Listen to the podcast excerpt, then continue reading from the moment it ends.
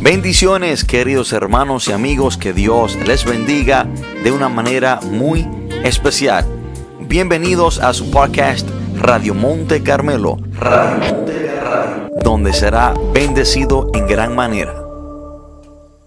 Y quiero que el que tenga su Biblia y nos pueda acompañar, estaremos tomando la lectura de la palabra de Dios desde el libro de Juan, Juan capítulo 14, Juan 14, y vamos a leer un solo texto bíblico por ahora.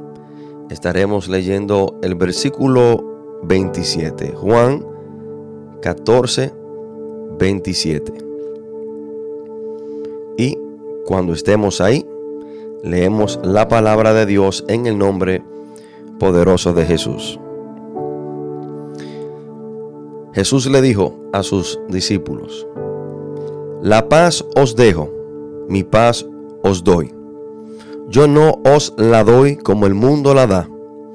No se turbe vuestro corazón, ni tenga miedo. Lo voy a repetir. La paz os dejo, mi paz os doy. Yo no os la doy como el mundo la da. No se turbe vuestro corazón, ni tenga miedo. Oremos. Padre, en el nombre poderoso de Jesús. Te adoramos Dios, te bendecimos, te exaltamos, te glorificamos. Señor, a usted sea toda la gloria y toda la honra Padre, en el nombre de Jesús, nos presentamos, Señor, delante de usted, Padre, para que usted nos ayude a entender estas sus palabras. Y le pido, Señor, que toda la gloria y toda la honra de lo que aquí se diga sea para usted, Señor. Y le pido, Espíritu de Dios, que trate con nosotros de una manera especial. Le pido, Espíritu Santo, que abra nuestros corazones, nuestro entendimiento y que sea usted, Espíritu de Dios, fortaleciendo, guiando, enseñando. Que sea usted, Espíritu Santo, tomando control de lo que aquí se diga y se haga. Gracias te damos, Dios, por estas tus palabras, por cada persona conectada con nosotros. Señor, entendemos que sin ti nada podemos hacer. Y te necesitamos, oh Señor, a todo momento. Y te necesitamos a ti, oh Dios, para hacer cualquier cosa en nuestra vida. Gracias te damos en el nombre poderoso de Jesús. Amén y amén. Hermanos, hoy quiero compartir este mensaje bajo el título Sin Jesús no hay paz. Sin Jesús no hay paz. Creo que esta es una gran verdad que cada ser humano debe de reconocer. Y al hombre reconocer esta gran verdad se va a librar de muchos problemas. Se va a librar de buscar la paz en lugares donde no podrá encontrarla. Y una persona que está a punto de morir, por lo general, escribe una última voluntad y un testamento en el que deja sus bienes a sus seres queridos. Y ahí escribe a quién le corresponde qué. Ahí escribe la herencia que va a dejar y específicamente a quién se la va a dejar. Y en cierta manera aquí Jesús estaba haciendo lo mismo. Jesús antes de, de morir le deja esta herencia a los discípulos, pero no solamente a los discípulos al cual, a los cuales Él le dirigió estas palabras directamente, sino a nosotros, a todo aquel que ha de creer en Él, o todo aquel que en Él crea. Y hay algo que debemos de notar. Sin embargo, Jesús no le dejó cosas materiales, sino algo más valioso que el oro y la plata. Jesús aquí no le dejó un terreno, una casa a sus discípulos. Jesús no le dejó un tesoro escondido a sus discípulos. Jesús aquí le dejó algo que el oro ni la plata lo puede comprar. Jesús le dejó, hermano, una paz interior. Hermano, y la paz que el Señor le dejó a los discípulos y a todo aquel quien Él cree como herencia, es una paz interior, de conciencia. Una paz, hermano, que solamente puede surgir de un sentido de cuando somos perdonados de nuestros pecados y la paz que viene después de ser reconciliado con Dios. Esta es la verdadera y genuina paz. Esta fue la herencia que Jesús le, le deja a sus discípulos antes de morir. Hermanos, ahora, ¿por qué Cristo pudo con autoridad darle la paz y dejarle la paz como herencia a sus discípulos? ¿Por qué? Porque Jesús con autoridad dijo que Él le iba a dejar su paz con ellos. Y debemos de preguntarnos, ¿cuál otro personaje en la historia religioso o líder religioso o cualquier otra persona de cualquier otra religión ha podido con autoridad declarar, hermano, palabras tan poderosas como esta? ¿Qué hombre, qué institución, qué líder religioso, qué otra persona en historia ha podido decir que iba a dejar paz o que podía dar paz. ¿Qué persona tiene autoridad para dar paz? Buda no se la dio a los budistas. Mohammed no le dio paz a los islámicos. Ni la multitud de los dioses que siguen los que siguen el hinduismo. Nadie, hermano, en historia ha podido registrar y decir palabras tales como esta yo le voy a dar paz. Y no es solamente que nadie lo ha podido decir, pero esto es algo que tampoco nadie puede hacer. Dígame usted a mí, ¿qué ser humano le puede dar a otro ser humano paz? Porque no podemos dar lo que no tenemos. El ser humano, hermano, no posee paz o no puede tener paz por sí mismo. La única persona que puede tener esta paz genuina y verdadera es todo aquel que haya recibido a Cristo como su Señor y Salvador.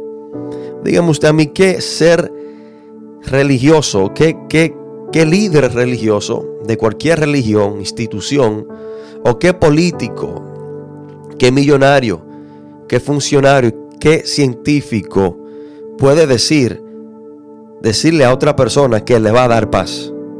Y en realidad, lograrlo. Hermanos, Cristo pudo dar y dejarnos esa paz genuina y verdadera porque a Él le pertenece, porque Él la compró con su sangre en el Calvario.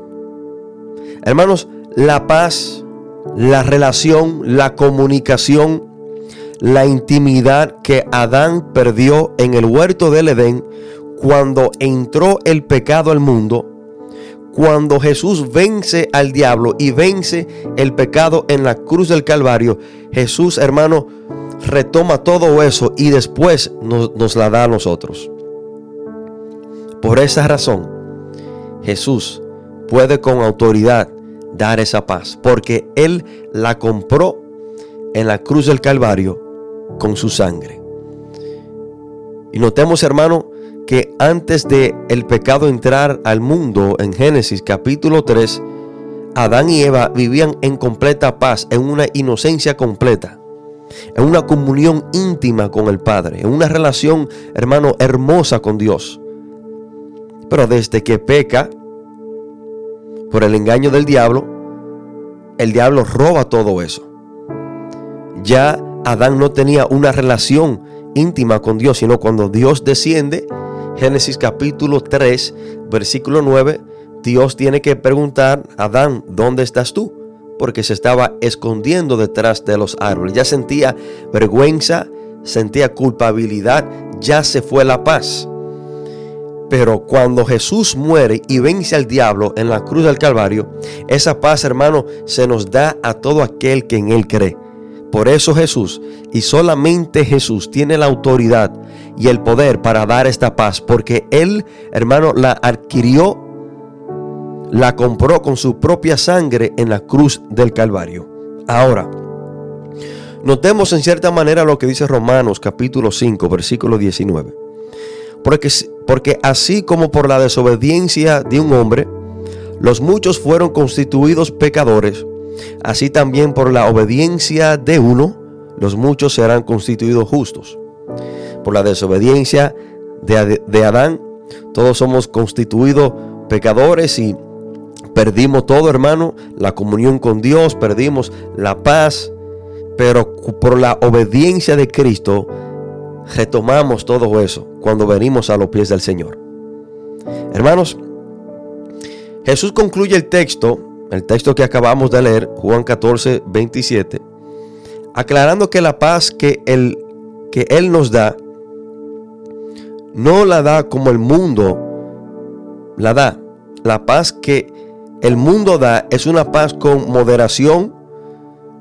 La paz que el mundo da la da egoístamente y por un tiempo muy limitado. Pero el regalo de paz que Jesús nos ofrece es una paz para siempre. Ahora, ¿qué, es el significado de la palabra paz? La palabra paz en el significado bíblico es, se traduce a shalom, que es un estado de bienestar material y espiritual pleno. Paz o shalom abarca un concepto más amplio de lo que es la paz real. La paz que concibe el hombre como un estado emocional y feliz. La palabra paz o shalom aparece casi 500 veces en la Biblia y ocupa un lugar, perdón, un lugar central en la promesa restauradora de Dios que hizo al hombre. Porque la verdadera paz solamente y únicamente proviene de parte de Dios. Ahora, ¿qué es paz de acuerdo al ser humano? ¿Qué concibe el hombre natural que es paz? Bueno, para cualquier persona, el concepto humano de paz se entiende como un estado de quietud donde no hay enfermedades ni problemas, cuando tenemos todo lo que necesitamos y cuando no tenemos enemigo. Eso es el concepto humano de la palabra paz. Ahora, ¿qué es paz? ¿O cuál es la paz de la cual Dios nos ofrece? La paz de Dios es otra.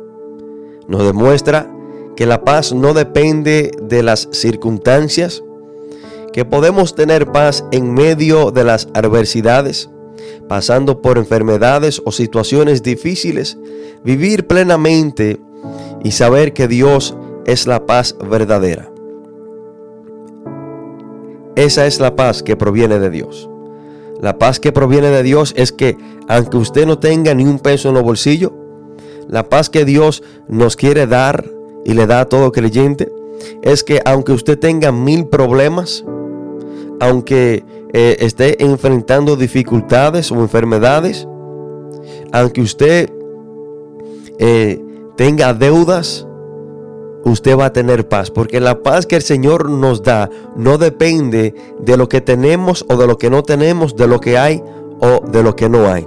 La paz que el Señor nos da sobrepasa todo entendimiento y es independiente de cualquier cosa física o estado natural aquí en la tierra. De esa paz es que el Señor nos habla. Ahora, algo que el ser humano siempre ha buscado es cómo tener paz.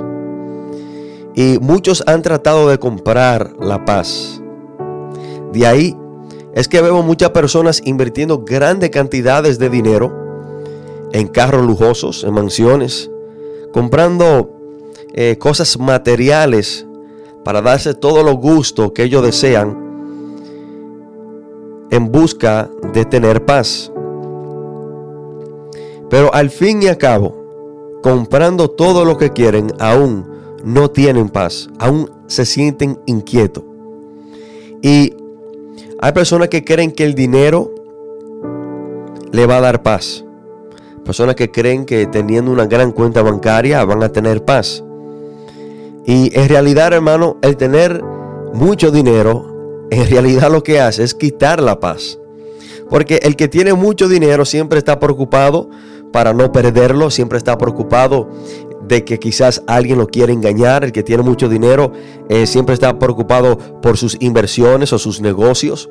El que tiene mucho dinero siempre se está cuidando de una traición familiar o un amigo que lo quiera traicionar por su dinero. Y en realidad ahí se cumple una frase de un rapero eh, del mundo que ya murió, llamado Biggie Smalls. Y en, en una de sus canciones del mundo, él dijo una frase y él dijo, the more money, the more problems. Lo que significa es, mientras más dinero tiene, más problemas vas a tener. En realidad, queridos hermanos y amigos, el dinero no trae paz. Pero hay personas que creen que al tener una gran cuenta bancaria van a tener la paz que tanto anhelan y tanto buscan. Y hay hermanos que el ser humano comete el grave error de buscar donde no hay. Porque debajo del sol, en este mundo natural, no hay nada ni nadie que pueda darnos la paz que tanto anhelamos y hemos estado buscando, sino solamente Cristo. Porque Cristo es el que nos dijo que Él nos podía dar esa paz. Hermanos, hay personas que creen que otra persona le va a dar paz. Personas que creen que al estar con X, X persona o, acostarse con X persona o casarse con, con esa persona van a tener paz. Pero en realidad ningún ser humano puede ofrecerte la paz que tanto anhela y tanto busca. Y des en cuenta, hermanos, hay personas que se proponen casarse o, o tener una relación con X persona, logran tenerlo o tener esa relación, a lo poco, al poco tiempo, ya quieren otra persona o ya pierden el interés en esa persona. Y ya se le, se le va esa paz, esa tranquilidad que tenía. O si no podemos preguntarle al rey Salomón cuando lleguemos al cielo. Este hombre que tuvo mil mujeres y al fin acabo de tener las mil mujeres, terminó diciendo en el libro de Eclesiastés que todo era vanidad debajo del sol. Hermanos y amigos, hay personas que están buscando donde no van a encontrar. La paz que el ser humano tanto anhela, tanto busca, no la podrá encontrar aquí en la tierra, porque nada ni nadie debajo del sol te puede ofrecer esta paz que el ser humano tanto anhela tener, sino solamente Jesús. Ahora, notemos algo. En la segunda parte del versículo central, Jesús dijo, yo no os la doy como el mundo la da. Notemos, hermano, que Jesús no está diciendo que el mundo no da paz. Jesús dice, yo no os la doy como el mundo la da. Lo que nos deja entender que el mundo sí nos da una paz. Pero, ¿cuál es esa paz que el mundo, que el mundo nos da? La paz que el mundo da es pasajera, es momentánea y siempre depende de algo o de alguien natural aquí en la tierra. Jesús no está diciendo que el mundo no da paz. Jesús está diciendo que la paz que Él nos, nos quiere dar y nos da no es como la paz que el mundo da. La paz que Jesús nos da es permanente, no depende de nada ni de nadie, no depende de la situación actual, pero la paz que el mundo da sí depende de tu situación actual, sí depende de alguien o de algo en tu vida. Pero el mundo sí da paz. Pero la paz que el mundo da, hermano, es muy ligera, no es permanente, no es genuina, es ficticia. Jesús, hermano, en esta parte del versículo nos advierte de uno de los engaños del diablo más grande que ha existido. Jesús desde antemano, hermano, nos dice que la paz que Él ofrece no es como la paz que el mundo ofrece. Notemos que Jesús no nos dice que en el mundo no hay paz. En el mundo sí hay paz, pero es pasajera, es corta, no es para siempre y es ficticia. Cuando Jesús, cuando Jesús usa la palabra mundo, cuando Jesús dice que la paz que él, nos da no es como el mundo la da, ¿a qué se refiere Jesús cuando dice mundo o, o que no es como el mundo la da? Debemos de trasladarnos a Efesios capítulo 2, versículo 2. Miren lo que dice para entender este versículo. En los cuales anduvisteis en otro tiempo, siguiendo la corriente de este mundo conforme al príncipe de la potestad del aire. Ahora, cuando Jesús usa la palabra mundo, se refiere al sistema pecaminoso, el cual es dirigido y controlado por Satanás. Dentro de los muchos engaños del diablo está este hermano. El diablo le dice a la persona que fuera de Cristo, usted puede encontrar paz. Que en el mundo, en el sistema pecaminoso, usted puede encontrar paz. El diablo te dirá que tú podrás encontrar paz vendiendo droga porque puedes adquirir grandes cantidades de dinero. El diablo te dice que si tú estás casado, puedes tener otra persona, puedes ser infiel a tu esposa para tener paz verdadera. El, mundo, el, el diablo te dice que quizás hablando mentira para conseguir cierta cosa va a tener paz. Dentro de los engaños del diablo está este, hermano.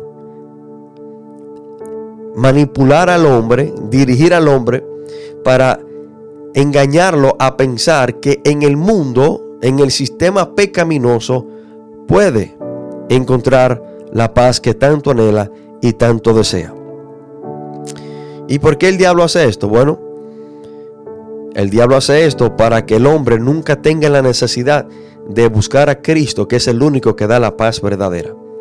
Entendemos, hermano, que el propósito del diablo es de desenfocar al ser humano de Dios. Y al diablo decirte que tú en el mundo puedes encontrar paz, tú nunca vas a tener la necesidad de buscar de Dios, tener una relación con Cristo para en realidad tener esa paz. Porque el diablo te está haciendo pensar que la paz que tú tanto anhelas y tanto deseas la va a encontrar en, el mundo. Por lo tanto, nunca tendrás la necesidad o la inquietud o el deseo de buscar del Señor. Y dentro de los planes del diablo siempre ha estado esto, hermano.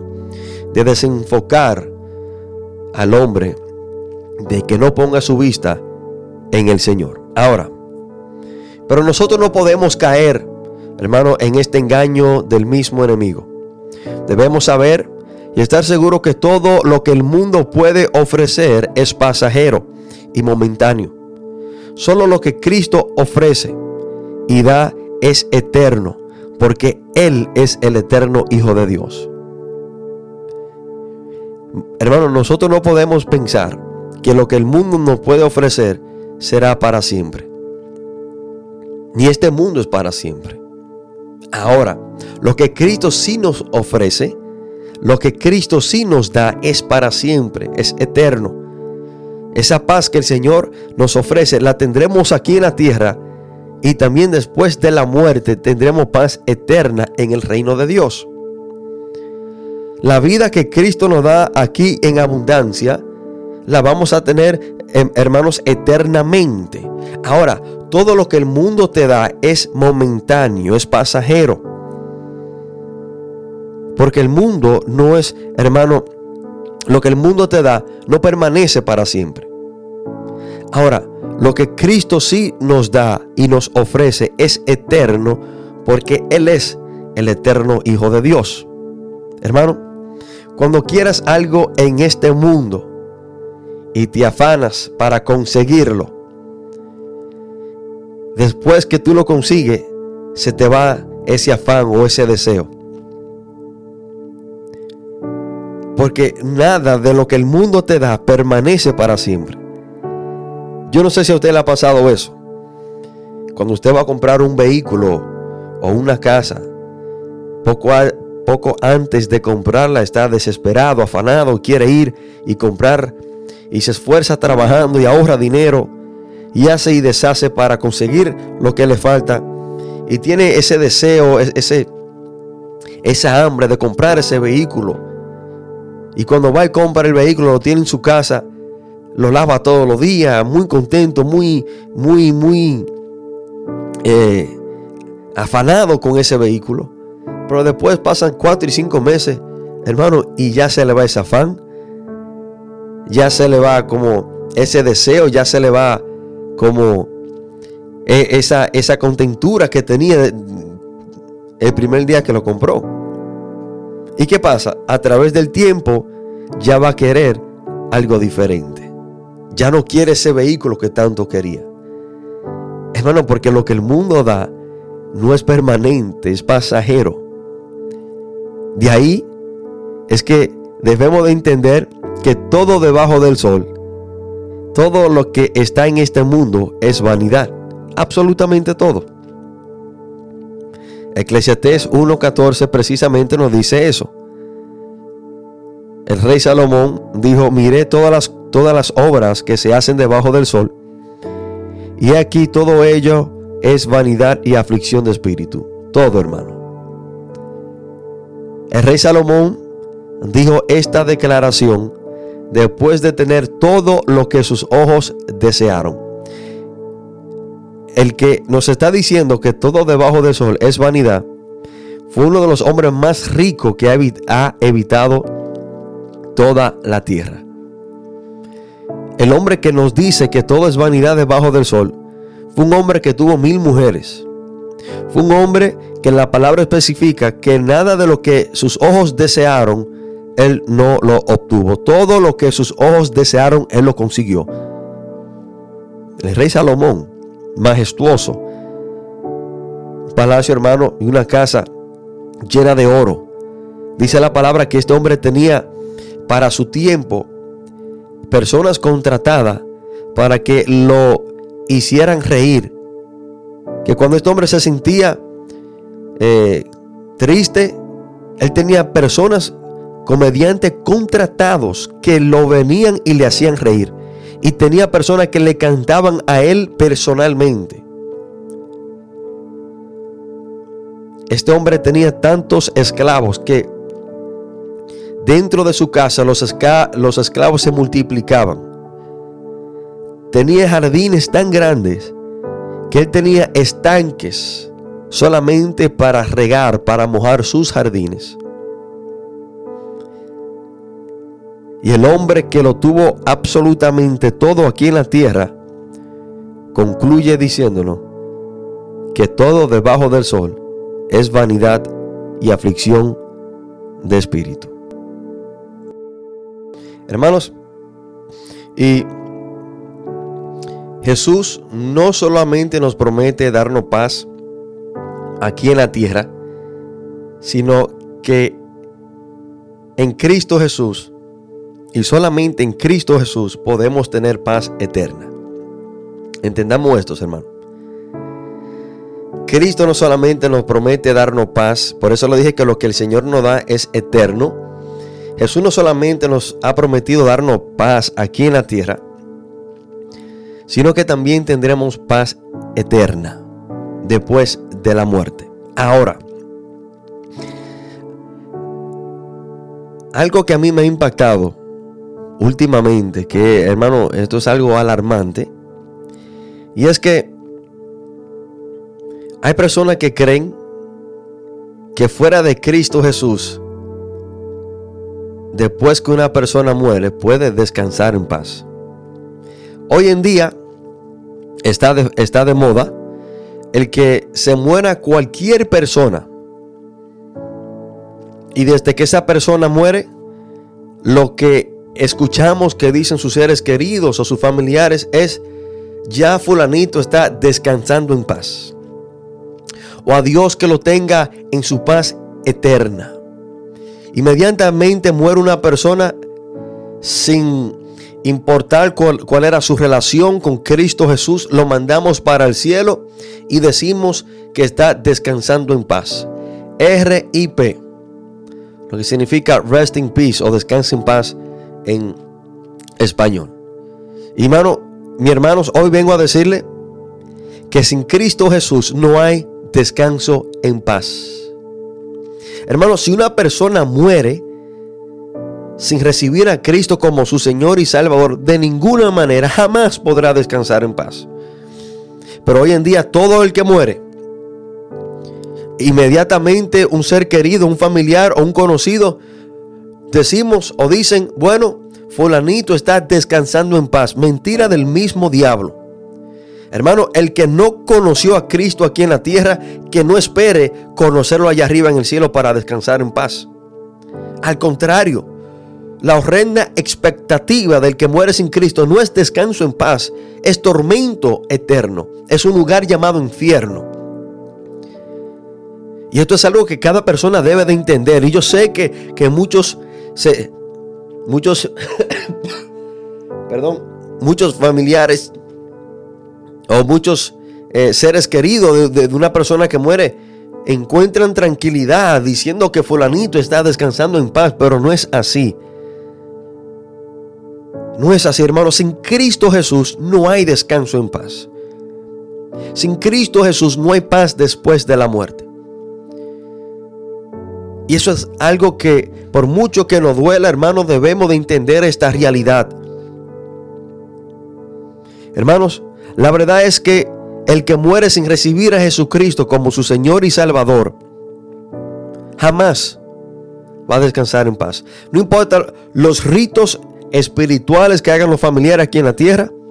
No importa eh, cuántas veces lo digan, no importa cuáles promesas le hagan a Dios. Si esa persona se murió sin Cristo Jesús, de ninguna manera va a descansar en paz.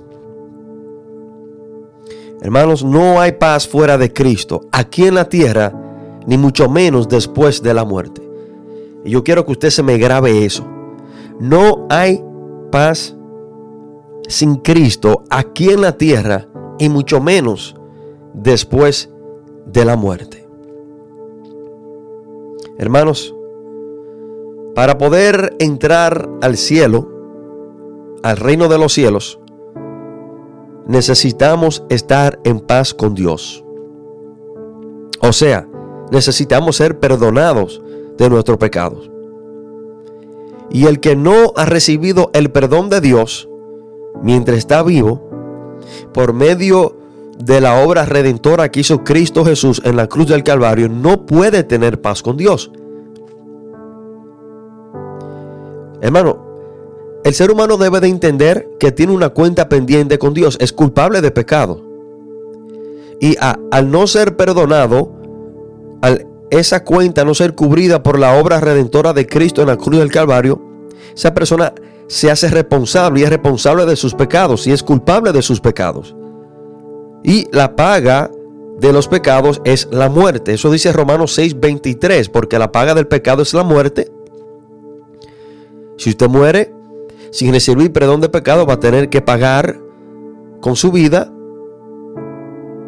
una muerte eterna pero dice la última parte de Romanos 6:23, más la dádiva de Dios es vida eterna en Cristo Jesús, Señor nuestro. Entonces que el regalo que Dios te ofrece, el regalo de Dios para ti es vida eterna cuando tú vienes a los pies de Cristo Jesús y Él se convierte en tu Señor. Miren lo que dice Isaías 1:18. Vení luego, dice Jehová, y estemos a cuenta si vuestros pecados fueren como la grana, como la nieve serán emblanquecidos. Si fueren rojos como el carmesí, vendrán a ser como blanca lana. El Señor está llamando al hombre a ponerse a cuenta. Y que no importa qué tan malos sean tus pecados, cuando tú vienes a Cristo, segunda de Corintios 5:17 dice, de modo de que si alguno está en Cristo, nueva criatura es, las cosas viejas pasaron, he aquí, todos son hechas nuevas que cuando tú te arrepientes de tus pecados, te convierte a Cristo, todo eso, hermano, queda borrado. Y a eso es lo que nosotros los cristianos le llamamos borrón y cuenta nueva. Ahora, después que recibimos el perdón de nuestros pecados por el Cordero de Dios, que es Cristo Jesús, el que dijo Juan el Bautista, que es el que quita el pecado del mundo, miren lo que sucede. Entonces tenemos paz para con Dios. Romanos capítulo 5, 1 y 2 dice, Justificado pues por la fe tenemos paz para con Dios por medio de nuestro Señor Jesús. Entonces, hermano, que cuando una persona no ha recibido el perdón de sus pecados por arrepentirse y entregarle su vida a Cristo Jesús, no tiene paz para con Dios. Entonces, cuando muera, de ninguna manera va a poder tener, va a poder descansar en paz. Porque el que no se puso a cuenta con Dios aquí en la tierra, hermanos y amigos que me escuchan, no podrá tener paz eterna, sino al contrario, tendrá condenación eterna. Hermano, el único descanso después de la muerte se encuentra en el cielo. El cielo es el lugar de descanso, es el lugar eh, de la perfección, y el único descanso en paz después de la muerte es el reino de Dios. Ahora, pero miren lo que dice la palabra en Juan 14, 6. Que nadie viene al Padre, o sea, nadie va al cielo si no es por Cristo Jesús. Entonces, hermano, que si usted no ha recibido a Cristo Jesús, usted no podrá llegar a ese lugar, al cielo, al Padre, para descansar en paz. Porque si Cristo es el único camino al cielo, que es el lugar del descanso en paz, de, de, la paz eterna, no podremos llegar a ese lugar. Y quiero decirle, mis queridos hermanos, un primer encuentro con Cristo aquí en la tierra nos garantiza un segundo encuentro con Él en el cielo para paz eterna. Le voy a repetir eso un primer encuentro con Cristo aquí en la tierra como Señor y Salvador, nos garantiza un segundo encuentro eternamente y para siempre en una paz eterna y completa en el reino de Dios. Amigo y hermano que me escucha, no podemos esperar encontrarnos con Él, con Cristo Jesús, si aquí en la tierra no le buscamos y le entregamos nuestra vida como Señor y Salvador. Yo no puedo esperar encontrarme con Cristo Jesús en el reino de Dios para tener una paz eterna si yo aquí en la tierra no le conocí. No puedo esperarme eso. Un primer encuentro con Cristo aquí en la tierra como tu Señor y Salvador te garantiza un segundo encuentro con Él en el reino de Dios para paz eterna. Sin Cristo Jesús no hay descanso en paz. Sin Cristo Jesús no hay paz eterna. Notemos lo que dice la palabra, hermano, y escuchemos esta historia, la historia del ladrón en la cruz. El primer encuentro del ladrón en la cruz aquí con Cristo le garantizó su segundo encuentro para paz eterna. Miren lo que dice la palabra, Lucas 23, 39 al 43. Dice, uno de los malhechores que estaba colgado le injuriaba, diciendo, si tú eres el Cristo, sálvate a ti mismo y a nosotros. Respondiendo el otro, le reprendió diciendo, ¿Ni aún temes tú a Dios estando en la misma condición? Nosotros a la verdad justamente padecemos porque recibimos lo que merecieron nuestras, nuestros hechos. Mas este ningún mal hizo. Y dijo a Jesús, acuérdate de mí cuando vengas en tu reino. En el versículo 42 vemos que este hombre minutos antes de morir, reconoce a Cristo como el Mesías. Este hombre tiene un encuentro verdadero con Cristo Jesús como su Señor y Salvador y reconoce que Él es el Mesías que había de regresar en su reino. el redentor.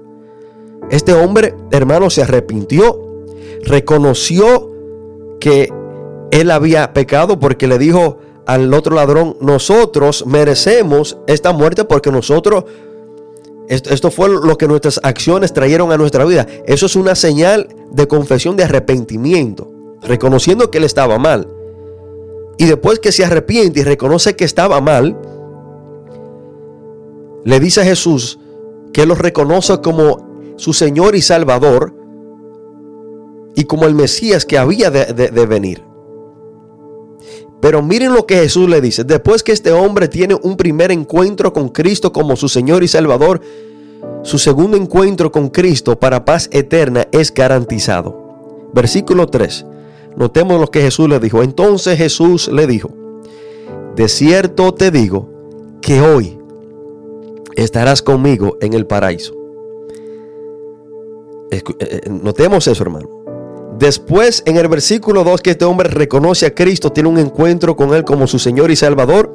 Ese primer encuentro genuino y verdadero le garantiza su segundo encuentro con Cristo para paz eterna. Jesús le dijo, hoy estarás conmigo en el paraíso. A ese hombre se le garantizó paz eterna porque tuvo un encuentro con Cristo aquí en la tierra su primer encuentro con Cristo como su Señor y Salvador le garantizó su segundo para paz eterna. Amigo y hermano que me escucha, si usted no tiene un encuentro con Cristo aquí en la tierra mientras está vivo como su Señor y Salvador, de ninguna manera usted se podrá encontrar con Él en el cielo para paz eterna por segunda vez. Al contrario,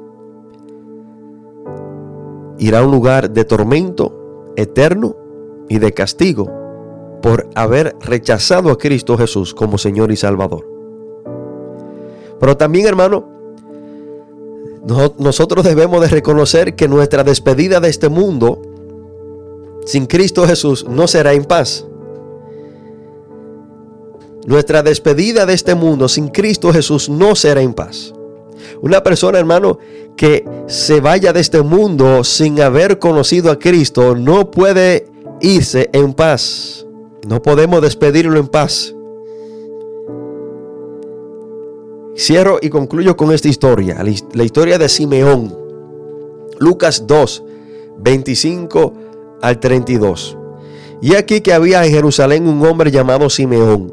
Y este hombre, justo y piadoso, esperaba la consolación de Israel y el Espíritu Santo estaba sobre él.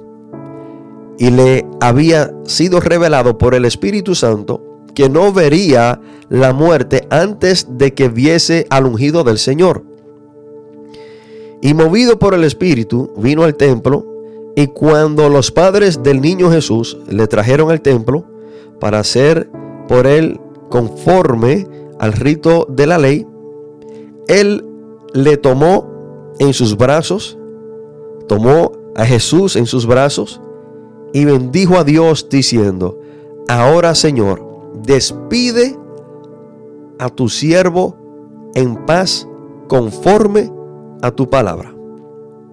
Porque han visto mis ojos tu salvación, la cual has preparado en presencia de todos los pueblos luz para revelación a los gentiles y gloria de tu pueblo Israel. Notemos lo que sucedió.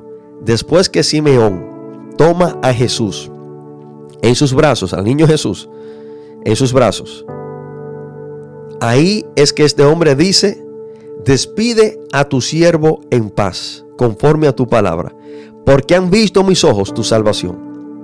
Hermano, si nuestros ojos no ven al Salvador, si nosotros no nos abrazamos de Jesús, no nos agarramos de Jesús, no conocemos a Jesús aquí en la tierra, nuestra despedida de este mundo cruel y malvado no será en paz. Simeón le dijo a Dios, ahora sí me puede despedir en paz, porque ya yo he conocido al Salvador. Hermanos y amigos, sin Jesús no hay paz. No hay paz aquí en la tierra y sin Jesús tampoco habrá paz eterna. Hermanos, que Dios le bendiga, que Dios le guarde. Y quiero hacer un llamado en este momento. Si una persona que quiera tener la paz que Jesús le promete darle aquí en la tierra y paz eterna. Si una persona que todavía no está a paz con Dios, no se ha puesto a cuenta con el Señor, que no ha conocido a Cristo, que hoy, en esta mañana, quiere entregarle su vida al Señor, te invito a hacerlo por medio de esta oración. Ahí donde estás sentado, o donde quiera que sea que tú estés en este momento, te invito a entregarle tu vida a Jesucristo. Te invito a conocerle aquí como tu Señor y Salvador, para que también después que que muera le conozca y tenga paz eterna y le vea en el reino de Dios, porque sin Cristo Jesús no hay descanso en paz. Y si no conocemos a Cristo aquí en la tierra, de ninguna manera le veremos para paz eterna en el reino de Dios. Te invito a hacer esta oración si quieres entregarle tu vida a Jesús en este momento y así tener paz aquí en la tierra y también tener paz eterna en el reino de Dios. Oremos y repita esta oración. Padre, en el nombre de Jesús, te pido perdón por todos mis pecados.